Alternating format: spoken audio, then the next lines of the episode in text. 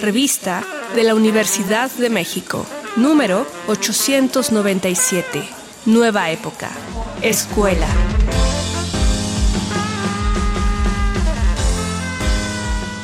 Bienvenidos al suplemento radiofónico de la revista la Universidad de México.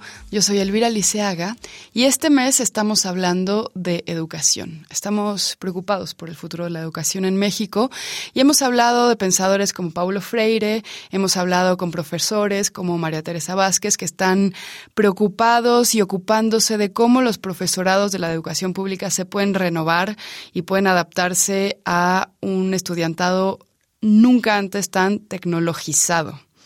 Y hoy vamos a hablar con Humberto Beck, él es académico, es historiador, ensayista, nos va a hablar de Iván Illich, que tiene un gran concepto que quizá resume un poco de una manera simple sus ideas, que es la desescolarización. Así que estamos muy interesadas. Bienvenido, Humberto, ¿cómo estás? Muy bien, gracias, Elvira, por la invitación. Bueno, tú publicaste un libro sobre Iván Illich hace unos cinco años más o menos, que se llama Otra modernidad es posible.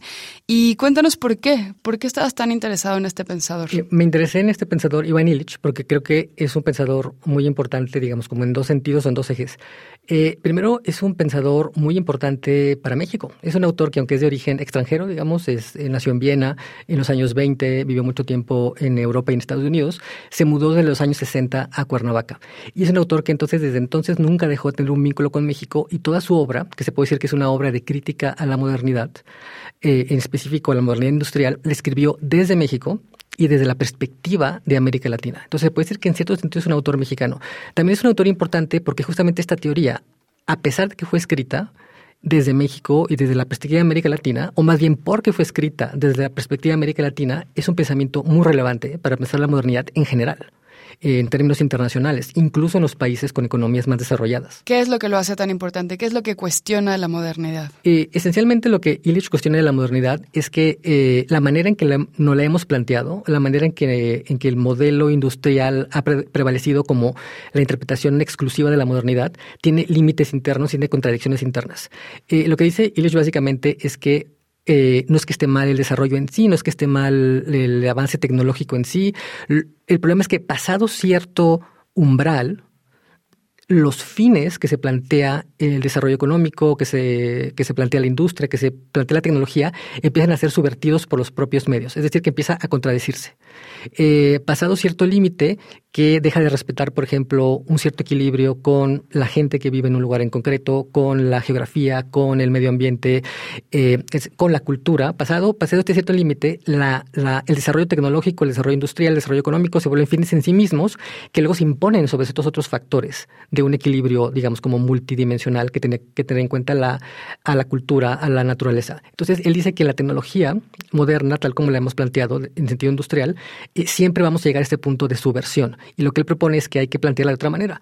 No pelearse con la tecnología en sí, sino siempre tener en cuenta que los medios tecnológicos son eso, son medios, que tienen que estar siempre supeditados a un fin más grande, que no sea el propio desarrollo de la tecnología o de la industria o de la economía. Esa sería su idea general que aplica después a muchos ámbitos. Bueno, una de las cosas que yo más recuerdo de tu libro y sobre el pensamiento de Illich es cómo las escuelas se integran a esta contradicción que mencionas y en vez de promover, bueno, por una parte no el pensamiento crítico, sino la domesticación, sino que se vuelven filtros sociales en donde promueven la desigualdad en vez de combatirla. El primer ejemplo que Illich utiliza en la serie de libros que publicó en los años 70 y 80 respecto sobre esta crítica de la modernidad, el primer ejemplo que él utiliza es el ejemplo de la educación, porque fue el ejemplo que él vivió originariamente, eh, digamos, en carne propia. Era sacerdote y tenía un puesto en una universidad en Puerto Rico.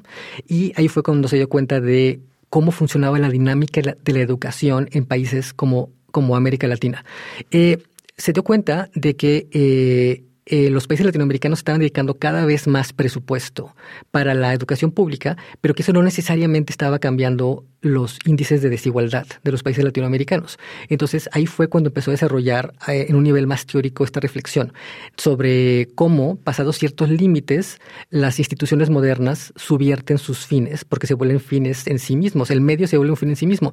Él se dio cuenta, o esta es su teoría por lo menos, que en las condiciones de América Latina, aunque luego lo generalizaría al sistema escolar en general, digamos, en, en, otros países, pero él, se dio cuenta que por lo menos de manera muy evidente en América Latina, los sistemas escolares eh, estaban siendo un ejemplo muy claro de esta lógica perversa. Eh, estaban siendo instrumentos, en este caso instrumentos abstractos, que son las instituciones, que aunque tienen el fin de promover la igualdad, y también en la educación, el conocimiento, estaban estructurando las cosas de una manera que estaban creando desigualdad. ¿Y de qué manera se puede, o de qué manera él propone, no derrocar la escuela como tal, ni la tecnología educativa, digamos, pero sí eh, recuperar que sus objetivos no se perviertan? Eh, bueno, él, él propone básicamente dos cosas. Eh, primero, creo que quiero decir brevemente por qué él creía que pasaba esta situación perversa, porque es muy contraintuitivo. ¿Cómo puede ser que la educación, si vas a la escuela, vas a ser desigual?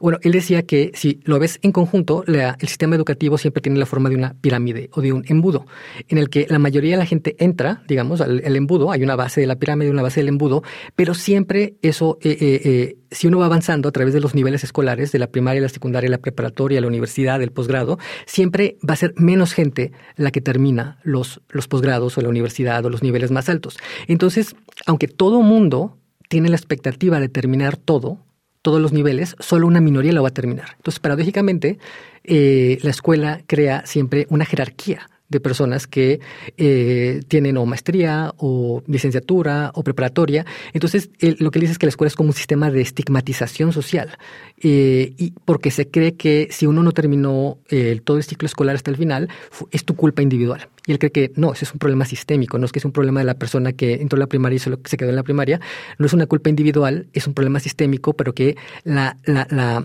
la percepción social atribuye la culpabilidad al individuo. Lo que él proponía para que esto desapareciera no es tanto destruir las escuelas o acabar con los sistemas escolares como tal, sino proponía, ni mucho menos acabar con la educación pública, sino que él proponía básicamente dos cosas. Primero, él proponía que así como hubo, eh, así como ha habido en las repúblicas democráticas una división entre iglesia y Estado, donde es ilegal que te discriminen o que no te un trabajo porque no perteneces o, perteneces a una cierta religión, tiene que ser algo así parecido con la escuela. Que el hecho de tener o no tener un título universitario o un título escolar no tendría que ser eh, un elemento para que te den o no tener un trabajo. Él dice que eso tendría que considerarse como una forma de discriminación de tus derechos humanos más básicos. Esto es lo primero que a lo que se refiere. Lo segundo es que dice que no necesariamente la educación, y sobre todo no la educación pública, la que se paga con los impuestos, puestos de, de, la sociedad, tiene que estar organizada de manera jerárquica y ascendente. Puede ser organizada de otras maneras, por ejemplo, por módulos, por módulos temáticos o por habilidades, de modo que eh, una sociedad pueda asegurarse de que toda su población tenga ciertas habilidades, pero no necesariamente las mismas, eh, que esté todo determinado por las circunstancias locales eh, y sobre todo que la asistencia o no asistencia a cursos escolarizados no sea factor de discriminación. La tercera manera que él proponía para subvertir este sistema educativo y dejara de ser jerárquico es crear la mayor, eh, el mayor número de oportunidades para que la gente pueda aprender por sí misma. Por ejemplo, en lugar de eh, que el salón de clases sea una extensión de la biblioteca, que fuera al revés, eh, perdón, en lugar de que la biblioteca fuera una extensión del salón de clases, que fuera al revés, que uno va a clases solo como un complemento de la educación que uno se puede dar a sí mismo o de manera libre, descentralizada, con amigos, con, eh, con colegas, leyendo. O ahora se podría agregar, obviamente, todos los dispositivos digitales a eso.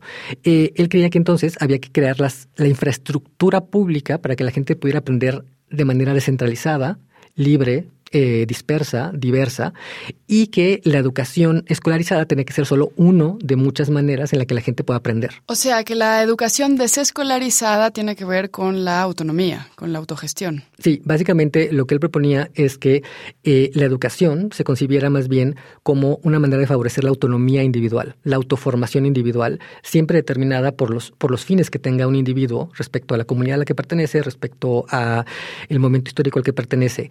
Eh, el sistema escolarizado jerárquico discriminatorio, como lo consideraba, él cree que es exactamente lo contrario, él cree que es heterónomo, es decir, lo contrario de autónomo, porque impone una lógica, impone una lógica que, que solo en segundo lugar es propiamente educativa. En primer lugar, es más bien un, un proceso que él llamaba un ritual para obtener credenciales de participación social, las cuales se pueden obtener de manera completa o incompleta y en lugar de crear participación social, creaba discriminación y exclusión. Ahora dime una cosa. Por una parte, él trató de poner estas ideas en práctica, ¿no? ¿Cómo fue ese experimento? Él puso estas ideas en práctica en diversos momentos de su vida, eh, creando diferentes, eh, llamarlo como ecosistemas educativos o ecosistemas intelectuales, culturales, en diferentes partes del mundo, en diferentes etapas de, de, de, su vida en Estados Unidos, en México, en América Latina y en Europa. Pero hay sobre todo una experiencia que es la que resalta respecto a las demás, que es precisamente la experiencia que tuvo durante los años 60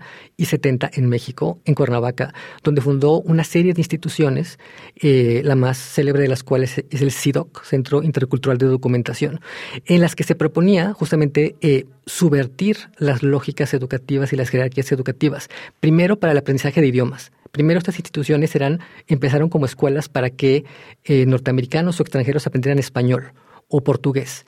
Y lo que él hacía es que creó un sistema como un sistema más o menos basado en tutorías que aceleraban el aprendizaje y lo hacían también menos jerárquico, más efectivo, más eficiente y más autónomo. Pero después esto lo extendió a seminarios y a cursos sobre eh, la sociedad latinoamericana y la sociedad industrial en general, que seguían también esta lógica descentralizada, independiente, autónoma, en donde lo que más importaba era la iniciativa de un estudiante o de un grupo de estudiantes para aprender algo, su recurso a los a los medios educativos, que en ese momento era muy en concreto la biblioteca y las revistas, y después solo como un complemento el salón de clases. Déjame hacerte una última pregunta antes de que se nos acabe el tiempo. Esta apuesta por la autonomía, por los seminarios, por los módulos en vez de los grados, por la biblioteca como un espacio más accesible y más integrado a la vida cotidiana en vez de un espacio más selecto, digamos.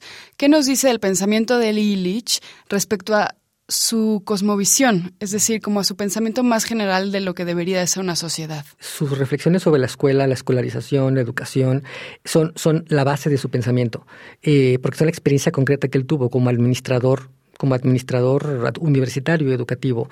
Eh, eh, lo que nos dice su pensamiento es que hay primero en Illich una confianza, digamos, una confianza en la bondad de los seres humanos. Que los seres humanos, si se les dan las herramientas para ser autónomos y que se autoorganicen, siempre va a salir la mejor situación posible o siempre va a salir la mejor, el mejor arreglo posible. En cambio, si, a los, si no se confía en los ciudadanos, en la gente, en las comunidades, y se les imponen, se les programan objetivos o finalidades que no son necesariamente las que ellos se pondrían por sí solos, eso va a crear siempre problemas. No solo no, solo no va a resolver lo que se supone que se iba a resolver, sino va a crear nuevos problemas. Entonces, lo, lo que nos dice sobre el pensamiento de Illich es esta confianza en la capacidad de autonomía, de autoorganización humana. Por eso muchas veces a Illich se le ha considerado un pensador anarquista. La gente tiene que leer tu libro, que es Otra modernidad es posible, El pensamiento de Iván Illich. Está publicado en Malpaso. ¿Y hay algo más que tú quieras recomendar sobre Illich que podamos acercarnos para, por ejemplo, si nos están escuchando profesores de cualquier grado, para un poco cuestionar los métodos tradicionales? Yo creo que eh, sí, sin duda leer dos libros de Illich de los años 70, que son los que creo que sintetizan su pensamiento. Uno es precisamente el que ya, el que ya mencionaste, La sociedad desescolarizada, que en inglés se llamaba The Schooling Society, en español le pusieron la sociedad desescolarizada, eh, que se puede conseguir de muchas maneras. Eh, está en las obras reunidas de Illich, que publica el Fondo de Cultura Económica, pero pueden encontrar un sinnúmero de ediciones en la red y en otras editoriales. El otro libro muy importante es un libro que se llama La convivialidad, eh, que en inglés se llama originalmente Tools for Conviviality, herramientas para la convivialidad, que es muy importante porque aquí es donde Illich presenta su tesis general sobre por qué está mal la sociedad industrial jerárquica eh, programada y por qué esa sociedad moderna se puede replantear en términos autónomos, que es lo que llama convivenciales. Pues muchas gracias, Humberto. Muchas gracias, Elvira. Gracias a todos ustedes por escucharnos. Hemos llegado al final del programa. Si quieren leer más sobre educación, consulten la revista gratuitamente en www.revistadelauniversidad.mx. Recuerden que pueden suscribirse si escriben a suscripciones